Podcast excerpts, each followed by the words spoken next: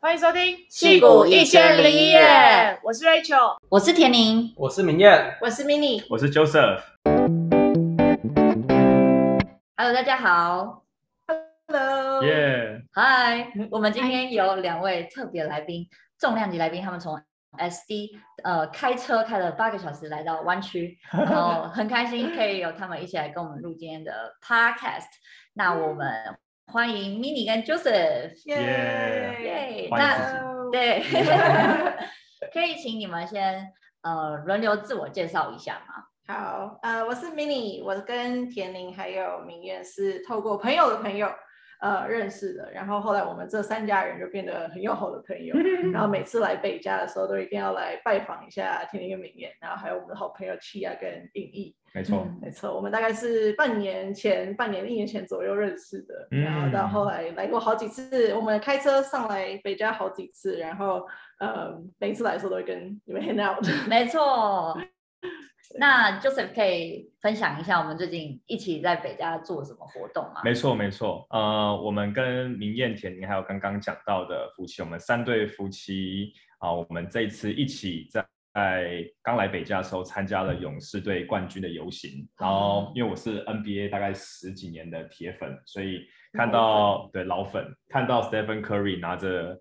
那个 FMVP 的金杯，还是心里面很激动、很感动，就落泪了，就落泪了，真的真的，对啊，超感动的。然后我们也一起吃饭，然后 Mini 很会煮饭，所以他跟我们一起做了，是不是有个 Crab Town？对，海鲜料理，对，所以吃饱喝足也玩得很开心。对，超厉害，Mini 真的超会煮。我们有煮那个蚵仔煎跟。萝卜排骨汤，葱拌面，葱 对葱油拌面，对，他怎么没有跟我讲？如果讲的话，我可能就会过去了。哎呀，他们是为了要吃而已，然后就用这个吸引他了，真的，然后就牛排了。那你们要分享一下你们在勇士游行的时候看到觉得印象最深刻的东西，就是那边的。人多么的疯狂的程度，哇，真的超疯狂的！我先分享好了，我印象中第一个，我们一从地铁站出来的时候，我们是从 mall 出来，然后人潮超级无敌拥挤，对，然后我们要挤到前面几乎是完全不可能，然后有人是站在那个公车站牌上面，然后还有人直接爬到电灯上面，没错。然后游行过后，我们还有看到什么情况？游行过后。就有一个人水泄不哦，还有人直接站在那个红绿灯红绿灯上跳舞，直接爬上去红绿灯上面，感觉每个人每个人都已经那个锵掉了。然后警警察说你给我下来，他也不下来。而且他是大跳艳舞，就有一个男生然后大跳艳舞，就直接把红绿灯当钢管在跳。对，而且他后跳到后面是那个红绿灯整个摇到不行。对，然后大家就在下面围观。因为红绿灯应该有三层楼高吧，我不知道怎么上去，然后到时候要怎么下来。对。然后警察也很无奈吧，然后指他说：“你给我下来，他也不理他。”对，然后警察又上不去。对，对，所以我们就一起看了很疯狂的勇士的这个游行，这样。哎，那呃，Mini Joseph，你们可以再呃做一点简单的自我介绍吗？好的，呃，我是 Mini，我在大概四年前，二零一八年的时候来到美国读婚姻与家庭治疗，英文叫做 Marriage and Family Therapy。嗯。Um, 来这边读书读了两年，然后两年毕业之后，我是在 COVID 二零二零年那一年毕业的，嗯，所以什么都被取消，毕毕业典礼也被取消，然后爸妈还有那时候 Joseph 本来要飞来，我的毕业典礼也全部都取消，嗯，然后后来就在那个时候还是决定说好，还是留下来，所以后来也找到工作，然后目前大概工作了大概一年半左右，快两年了，哇，对对对，很棒。那 Joseph 呢？呃，我的话，我也是二零一八年的时候毕业。那我毕业后，因为我在大学期间已经完成兵役，我就直接啊、进入公司。那我是被公司外派在啊、大陆工作，所以刚好 Mini 他去到美国研究所那两年，那我两年半的时间就在大陆，所以我们大概有两年半多的时间是维持大陆跟美国远距离的相处。然后在啊、呃，大概一年半前，二零二零年年底的时候啊、呃，我才刚来到美国跟 Mini 求婚。然后在去年的时候，我们就选择呃来到 San Diego 这边啊、呃，一起工作，一起生活。嗯，嗯对我嗯啊，Rachel 你说哦，那你们是怎么认识的啊？嗯，我们是在台湾认识的，就是我们是大学的时候，然后一开始其实我们也是网友，就是 我是在 Instagram 上面开始 follow 他，但其实我也忘记我有 follow 他。然后，然后大概过了一阵子，我发现，哎，他 po 了一张照片跟我的一个共同好友，然后才联系起来。然后我就在上面留言，结果呢就说，哎，你怎么认识他？你怎么认识他？然后我小学同学也跳出来说，你怎么认识我学弟？然后就发现我们有很多共同的好友，然后就在那个时候认识的。对，嗯。哦，所以一开始算是 Minnie 主动�咯。对哦，严格来说好像算是。但是那时候已经抢闯出一个名气。哎，没有。那时候稍后再讲。对。对，那时候就觉得，哎，这个人好像还蛮阳光，然后蛮乐观，又是一个基督徒，所以说，哎，好 follow 一下。哦，原来。对，然后呃，想要跟大家介绍一下，就是我们邀请 Minnie Joseph 来，嗯，我们 Podcast 跟我们聊，因为他们有。很特别的这个远距离的恋爱的故事，为什么我们这一集要叫做超越一万公里的恋爱？因为刚刚 Joseph 有提到他们嗯远距离了两年半的时间。那我相信很多听众朋友，嗯，如果身为两个在台湾长大的台湾人 couple 的话，可能会有遇到这样的状况，就是有一方决定要来美国追求下一步的人生阶段。那这种时候，另外一半要怎么去配合要？嗯。是要继续远距离，还是要两个回台湾，还是要两个继续留在美国？我我相信应该是一个蛮艰难的选择，这样对，所以蛮希望今天呃，透过跟 Joseph 聊天的过程，可以提供大家给提供大家一些想法，然后可以更知道自己要怎么做决定，这样对，Yeah Yeah。那我们就先回到故事最一开始的时候，嗯、呃、Minnie 刚刚有稍微提到说，嗯，是因为呃念了来美国念。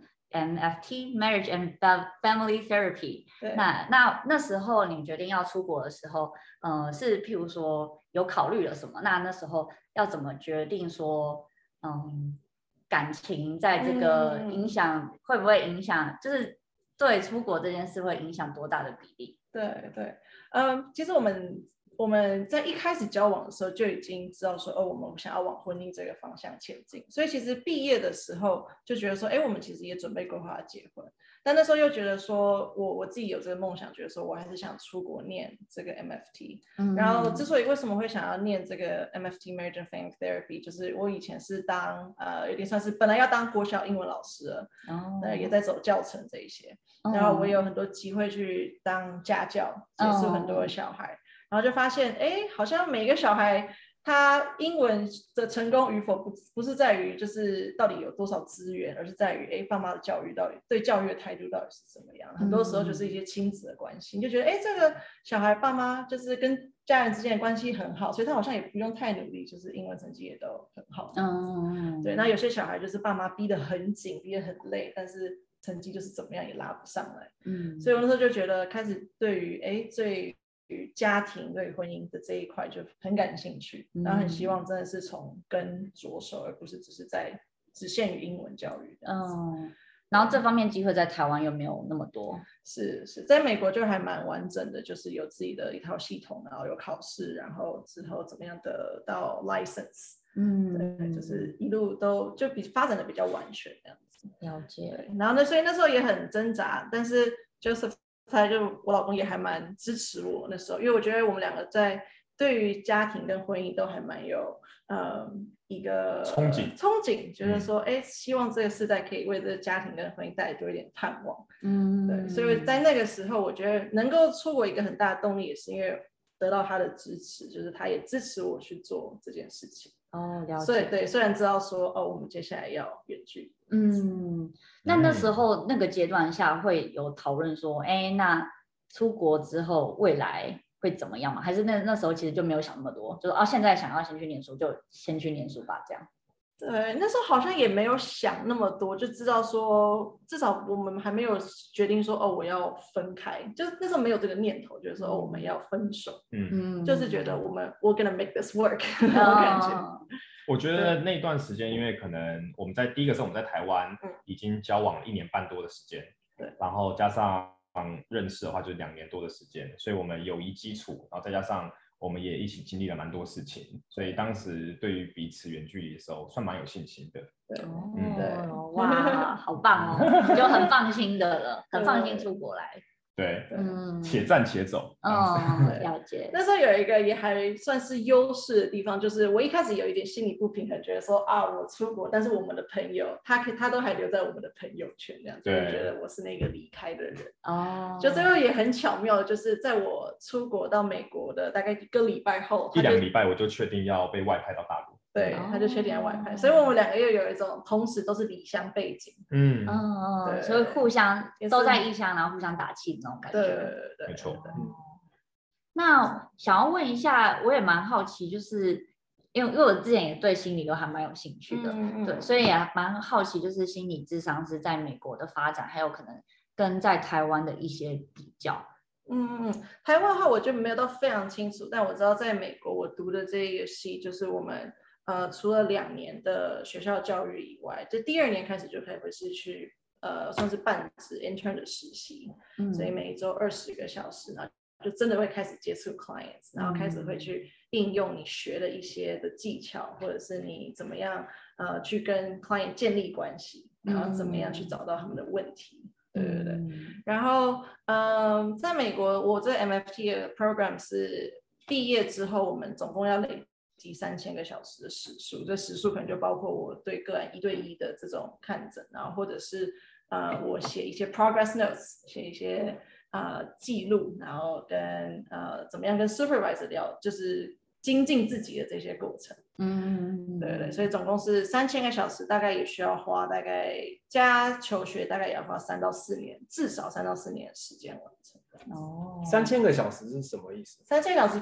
比如说，我看 client 一个小时，这样就算一个小时这样的累积，这样子。就是要真的 client，不能是那种 practice 的，就是例如说有，就是你同学假扮 client 那个不算。对，那就不算。哦，对对对，就真的有 case 这样子。哦，那你觉得在美国做这样的工作会遇到什么文化上比较嗯劣势的地方啊？嗯、或者是反而文化上是在这边当心理这样反而是一个优势？我我觉得一般美国人对于 therapy 对于 counseling 都还算蛮 open，嗯，但是我接触的人群又特别是华人，就是可能也可能是华人，也有可能是东南亚，然后也有可能是就是亚洲人 in general 那样子。嗯，我们我们的机构就是只看。呃，非白人，简单来说，哦、只看非白人，所以它是对对对是真的一个 requirement 的感觉。对对对对，因为我们是跟 count，我们是跟呃美国的这个 county 合作，所以就是他们会拨经费给我们，嗯，然后我们的主要的重点就是针对这个 population。哦，对，了解。那如果是在其他机构，像是没有这种限制的机构，那例如说，我感觉在，例如说，例如说，例如说牙医好，牙医。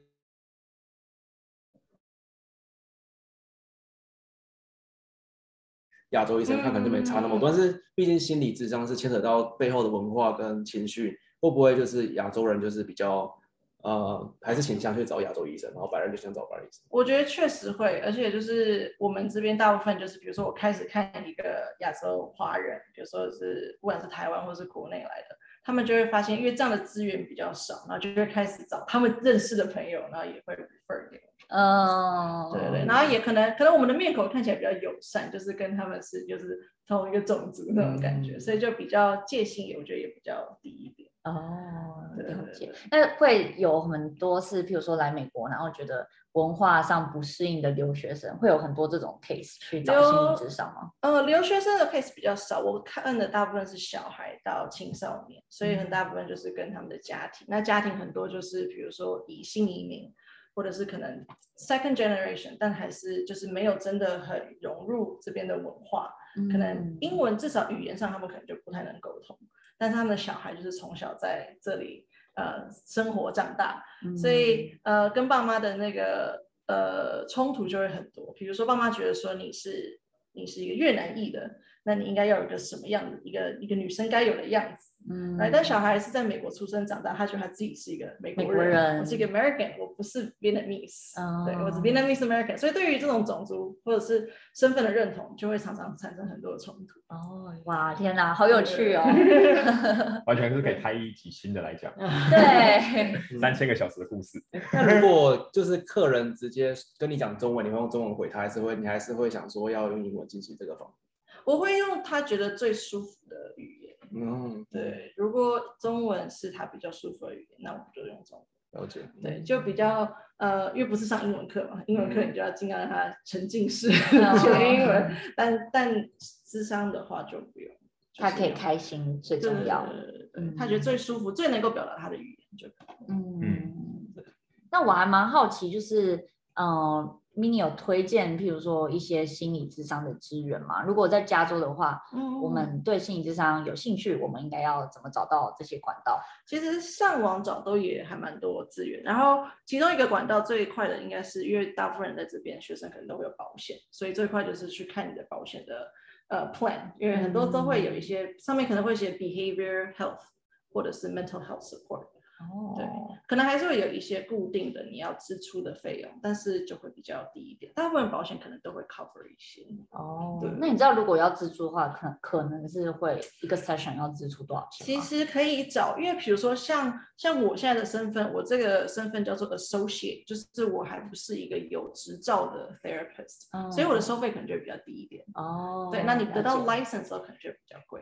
那你也可以去找有一些，比如说 community 的资源，它可能就会依照说你的收入，有的可能对学生可能就会比较 friendly，比较便宜这样子。嗯，哎，Minnie，你刚刚提到说 associate 是因为你还在五千个小时之内吗？还在三千个小时。哦，三千个小时。对，还没有累积到三千个小时，然后最后的那个 licensing exam，所以、哦、所以我就还没有算是有执照。嗯，对。而且那个执照跟台湾的执照又不太一样。对，对，对，对，是它算是。呃，MFT 专门的执照，对对对对对。然后我上面会有一个 supervisor，我有一点算是 work under 他的执照，嗯，所以呃，他有点算是为我担保 那种感觉，嗯、对对对，就等于我现在还不能够单独作业，单枪匹马，嗯，了解。好，那感谢 Minnie 分享，就是了解 Minnie 一开始出来念这个心理智商的过程。嗯，好，那。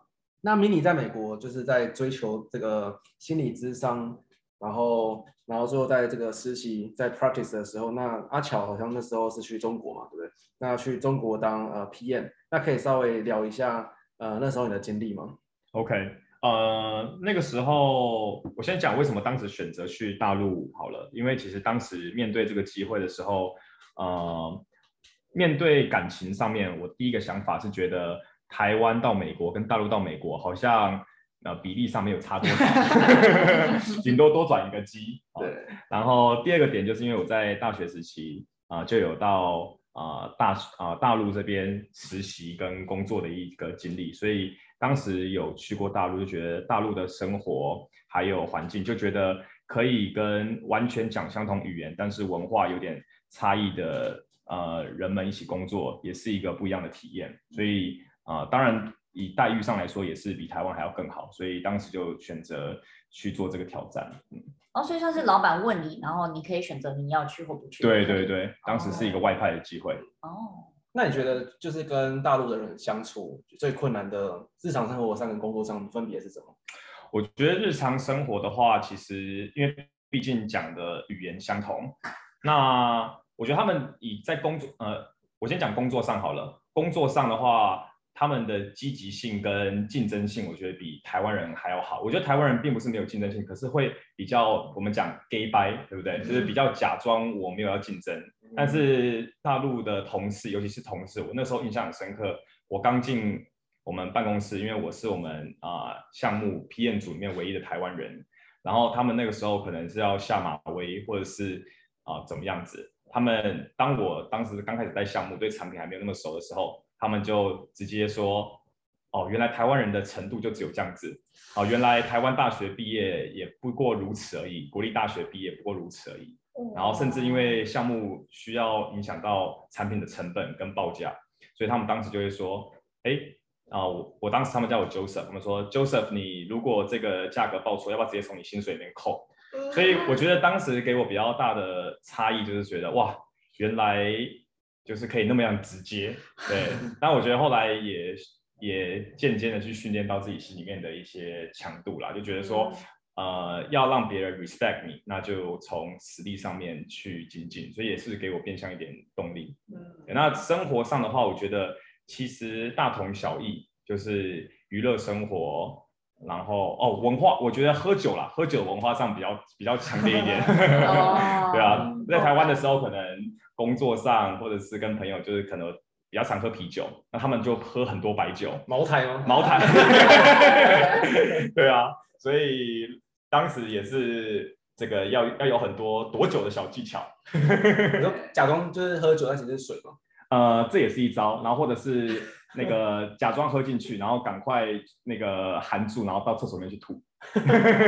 所以就跟日本比较像嘛，就是下班之后大家要去一个地方先一起喝酒。对，可能我工作上面也有包含一些业务性质，对，哦、所以对，在会有一些业务上的需求要喝酒跟应酬。嗯，好，那我们再聊聊那个，就是刚刚工作比较比较 intense 认真一点，然后大学比较欢乐，然后大学的生活，哎呦，对啊，据说。啊，先据说，先先来聊聊比较更更欢乐的，就是据说那时候去有个称号叫海王子，海王子这个怎么来的？海王子可以讲一下海王子的经验。主要是因为知道未来会娶到海王妃啦。OK，没有，当时那时候才十七十八岁啦，刚从高中毕业，然后那时候因为。台湾的媒体就把模特形塑的光鲜亮丽，然后就想说给自己一个机会，所以当时就有报名了台湾这个比赛，然后就以自己厚脸皮的性格，然后拿下了那个其中的一个小头衔，叫做海王子这样子。那是力宝乐园那次活动的冠军嘛？对对对。哎，你之前拿到就是年票，还是终身免费，对不对？呃，他没有，他没有 guarantee 啊，就是一个 oral commitment，所以我有几次带着。家人去，然后总经理就帮我们带着我们进来。哦，哇，太厉害了！对，我们到时候会把那个，可惜那个海海王子怎么样？海王子的 YouTube 影片先不用，先不用，没关系。那 那那时候你是哎，那还是有另外一个经验是那时候是有拍拍影片，那可以聊那时候是当是算是导导演对不对？哦，那时候大一的时候，呃，我觉得。对很多事情都很有兴趣跟好奇心，然后我记得有一次我在我们学校，我那时候读台北大学，然后在三峡，我就觉得哇，那么漂亮的学校，因为地理位置比较远，所以很少人真的来过，然后我就很想把学校的美介绍给大家看，所以那时候在大一的时候就组织了全校的一些有兴趣的朋友一起拍摄这个 project，然后我们就自己编。编剧，然后导演，然后自己作词作曲，然后拍了这个 MV，然后最后献给学校这样子。酷，嗯嗯嗯嗯，学校教官也一起来跳。对，学校教官一起来跳。对，他跳完之后，还是就 connection 就很深，connection 就很深了。还在哪里？在婚礼上看到教官。哦，这里都看到了，是不是？还有献曲，唱歌，跟你同桌，所以你印象很深刻，非常深刻。那那 Joseph 在大学的时候，就是好像。读的特科系还蛮特别的，想要聊聊看，就是 Joseph 的科系是叫运动管理，嗯，那可以聊聊看，就是这个科系大概在做什么？那那这些毕业生为，就是这些毕业生通常都是去哪些呃领域发展？Okay. 那会是怎么让你选择 PM 这个？OK，哇，好多问题。我们的全名叫做运动与休闲管理，那算是在台北大学里面比较新的一个科系。那我们学校里面的时候，我们大概会分两个 track，呃，一个是休闲组，一个是运动组。然后，因为是呃这个科系比较特别的地方，就是我们要有一个运动专项啊，可能是跟球类有关的。那我当时选择是水上运动，所以我当时的专业就是呃有修快艇滑水，然后还有风浪板，还有冲浪。对，所以我觉得这是相较于其他学校比较特别的地方。那因为它算是在我们学校里面商学院底下的一环，所以呃一些基本的一些会计管理经济的一些课程我们也有修到。所以我觉得跟后来选择 PM 也算是稍微弱相关，毕竟也是跟管理的工作有关，只是产品跟项目从运动变成实际的产品。对，所以我觉得当时在选择的时候，也觉得说算是跳脱舒适圈，但是又不是完全没有关联。嗯，所以当时上手的时候，像刚才讲到，除了文化差以外，但是基本的知识，呃，还是一边工作一边学习。嗯、哦，我刚其实没有想到运运动休闲管理，其实感觉跟管理有相关，对，然后感觉跟 PM 就是就是有相关。对对对，没错，有重叠的部分。那所以你是一个、嗯、是一个你进去的时候不一定要特别会的运动，但是进去的时候就要选一个运动。没错，其实蛮多的同学都会选择自己原本不会的运动，比如说像冲浪，或是刚才讲到快艇划水，它本身要去进行这门运动的门槛还有费用比较高。嗯，然后因为它算是我们在学校里面选修的其中一个学分，嗯、所以就可以透过上课的方式去学习。哦，哇，它就是学校那个资源，你就可以免费拿去学那个运动。没错，像我们的冲浪冲浪的老师啊，保罗老师，他就是台湾 保罗老师，他就是台湾的冲浪的国手。嗯、哦，好酷哦！对啊，对啊。哎，那那如果就是最后选的那门课，那你真的运动太难学不起来，或者是自己无法 handle 这个运动的？强度的话，那会被当掉吗？对啊，不，呃，会被当掉，会被当掉。如果你真的都不来的话，不过其实以运动项目来说，我的印象老师都是以你的态度为主。所以你真的，比如说以投篮打篮球来说，我们都喜欢打篮球。那你真的投不进，或是运球很不好，我觉得老师也不会真的当掉你，他可能会看你的出缺席，或者是看你的这个态度来做衡量。嗯、哦，那休闲组的话是要选什么？休闲组的话，呃。有分主要的几个主题是，呃，银发族、银发族的休闲、主题乐园的休闲，然后还有，呃，我目前想到的是这两个，嗯，哦然后再补充一下，运动组的话，刚才讲的是运动的项目选修，它不是运动组的一环。那运动组的话，啊、呃，可能是俱乐部管理，比如说运动俱乐部，像美国的话就比较成熟，有 MLB 啊、NBA、NFL 这些职业联赛的俱乐部。然后以及度假村的管理。啊，更正，这个是那个休闲组，运动组，然后也包含运动心理学，然后还有运动科学、运动保健，比如说运动按摩，嗯，然后出来的发展可能就会前往一些跟运动相关的一些行业或是俱乐部去做工作，运动防护之类的。嗯，哦，但我自己是休闲组，所以运动组的课程我修的比较少一点点。嗯，哦，那你是休闲组的哪一个？我是休闲组。休闲组就是它有不同的 track，就是把它里面的课程修完。比如说休闲组也有休闲心理学，哦、然后休闲组里面的银发族管理，然后度假村管理这样子。嗯、他们去研究为什么 Disney 会成功。对对对对对。哦，哦，其实还蛮商学院，嗯，就是去研究那些 case study 的话，就他的个案是着重在呃休闲或是运动的产品上面这样子。嗯，那可以分享一下你。你对迪士尼会成功的？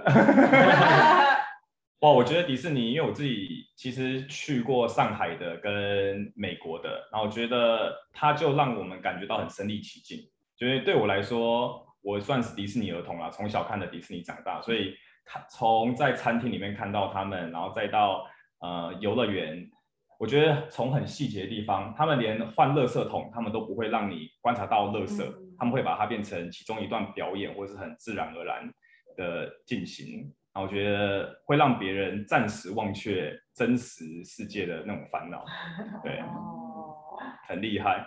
那他们现在又有 Disney Plus，所以经营的那种线路又更广，哦，这蛮厉害的，真的。你们喜欢去迪士尼吗？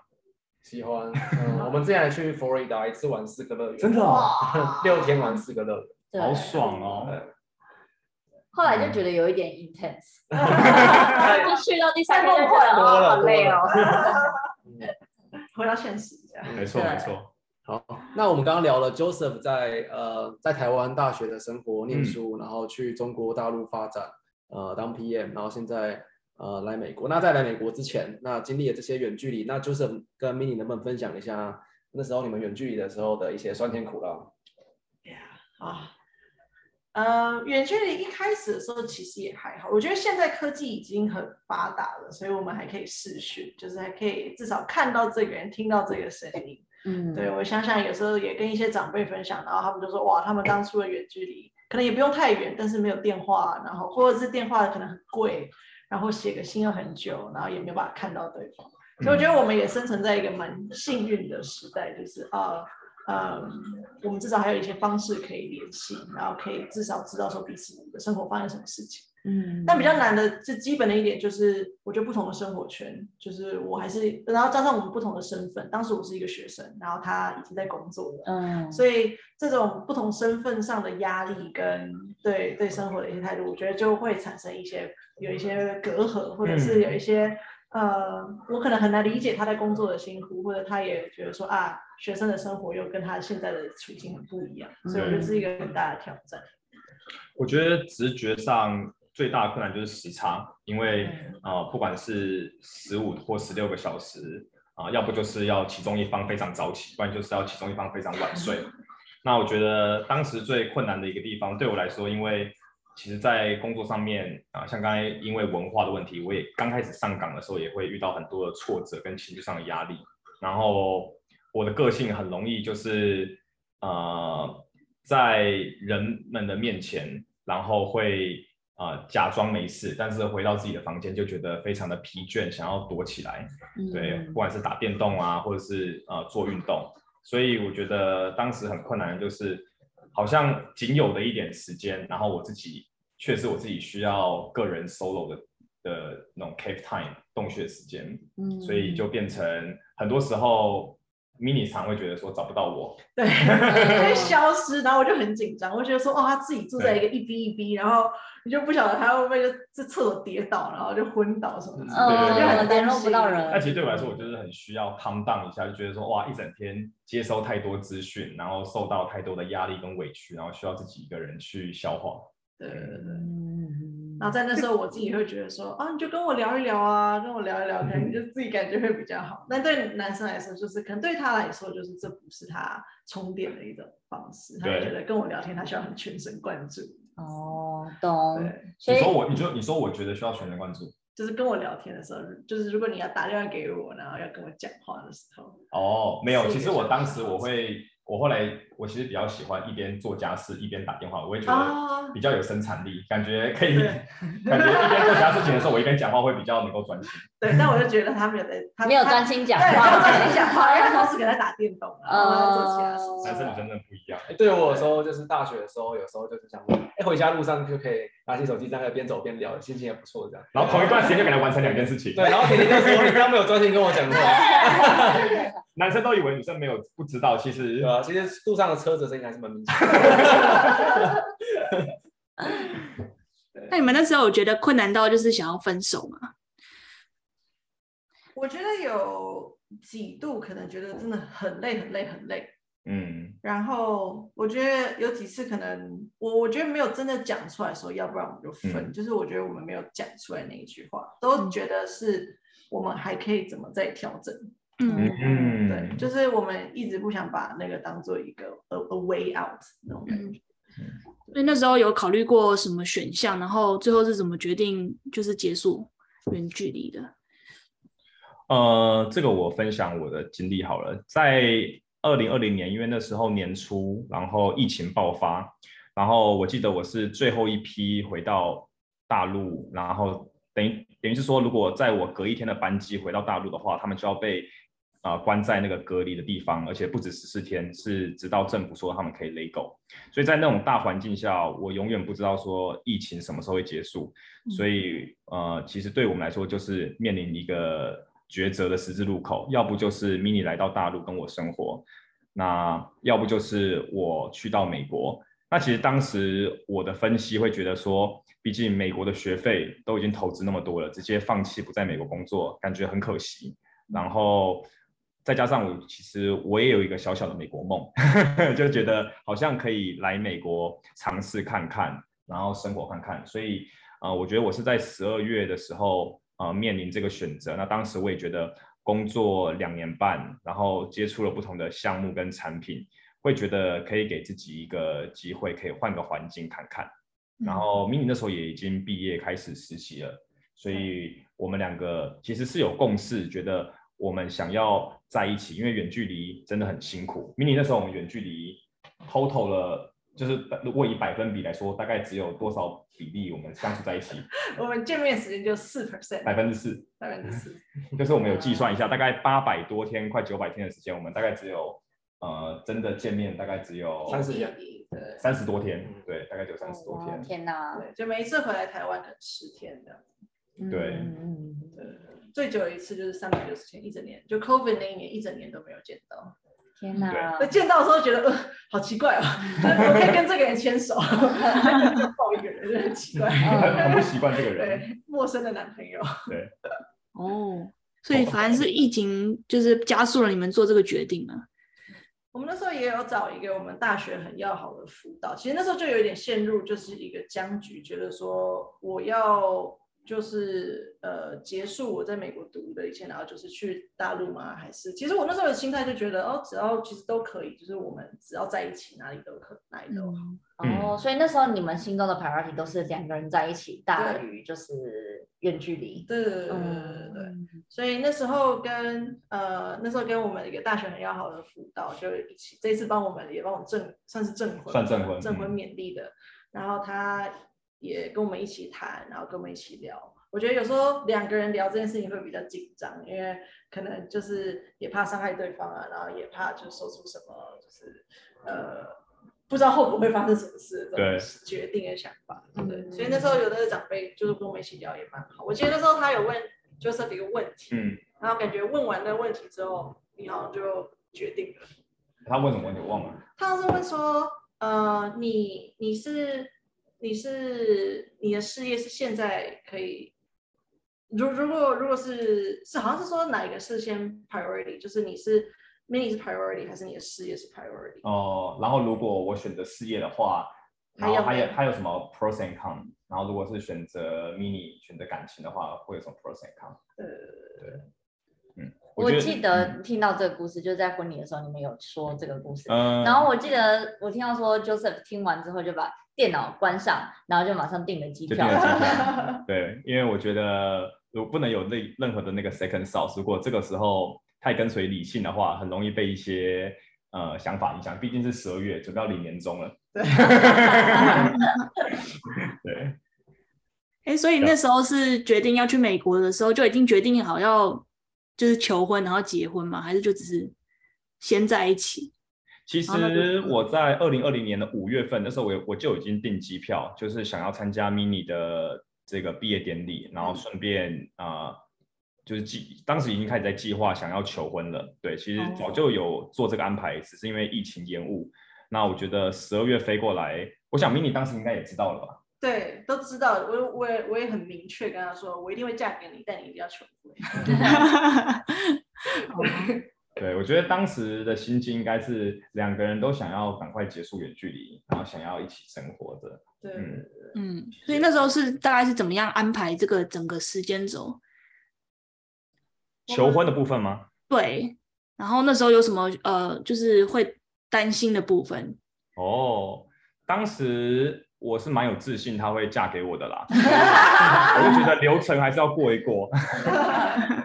那我觉得运气很好啦。当时我呃，就是那段我来美国的时间，我我知道说，mini 的大学同学就是我们刚刚开头提到的，除了明艳跟田宁以外，另外一对夫妻跟我们啊、呃、这个礼拜在北加相处的啊尹毅跟曲亚，那他们两个刚好也来 San Diego 找 mini 玩，所以我就私下跟他们啊、呃、联络，然后套好招，然后什么时候呃。可以做这个计划，然后知道说哦，我们的时间有重叠在一起，所以就开始做安排。那因为那时候台湾开始进入隔离，所以啊、呃，我刚好有啊、呃、整整十四天的时间可以，哎，那时候是十四天还是七天？应该是十四天。十四天，对，在台湾十四天的时间，然后可以做一个惊喜，对，所以当时我就做了一个简单的惊喜小礼物，然后配合。啊，尹毅跟曲啊帮助我，然后就在美国完成了这个求婚。嗯，哎，可是 mini 那时候是在哎，那时候在美国是什么身份？是 F1 的。我那时候还是 F1 的 OPT。哦，所以然后，然后以还没还不知道会不会，那已经开始工作，但是还不知道会不会抽到工作签证。哦，所以这样子你们不会担心，就是结婚之后，然后可能呃没抽到 H1B，然后之后又要不知道去哪里吗？对，我觉得那时候有点侥幸的心态，那时候也觉得说，啊，如果没有抽到这个来回家也不错。哦、那时候也很想家，那时候也将近两年多没有回台湾了。嗯，对。然后我我一直都处于一个还蛮开放，觉得说哦，就是不是只有美，不是整待美国。嗯，对对，我觉得我我觉得我这样做这件事情，不管我在哪里都可以做。所以我那时候也觉得还蛮开放，就是哎，如果我觉得我们那时候就觉得，哎，如果有抽到工作签证，那就表示我们在美国还有点机会，那我们就先把握这个机会。然后之后如果其他哪里还有 open door，那我们就可以再去尝试。所以我们也没有把路线画死，所以那个弹性对我们来说就是也是一个安慰，觉得说这不是唯一的一条路。嗯嗯嗯，所以等于阿乔到了美国，但是假设如果那时候没有抽到 H1B，就变两个人在一起回台湾发展。对对对对，或者去大陆，或者去欧洲。我们两个当时就觉得说，就算没有抽到 H1B，反正世界那么大，然后我们当时才二十五、二十六岁，对，所以就觉得呃机会成本蛮低的，就可以去做更多尝试。嗯，哇，那如果在美国拿到这个 M Ma 呃 Marriage MFT 的这个学位之后。就是如果是 Plan B 的话，你会觉得去中国好，还是去台湾好，还是去欧洲好？其实 eventually 大家就是还是蛮希望可以回家的嘛。嗯、对，但是我觉得我们呃，对于中国讲 Joseph，大家可以分享一下 Joseph。这就是大陆最近对这个心理智商的这个市场的影响，嗯，对，所以我觉得如果有机会可以去去到比较大的国家，我觉得也是可以多见一些世面这样子。嗯，但是 eventually 最终还是希望，因为台湾毕竟是家，所以嗯，嗯，有机会的话也还是希望可以回台湾。那如果回去的话，是这个 transition 是怎么用？因为台湾是没有这个学位嘛，那就直接转成心理咨商师嘛。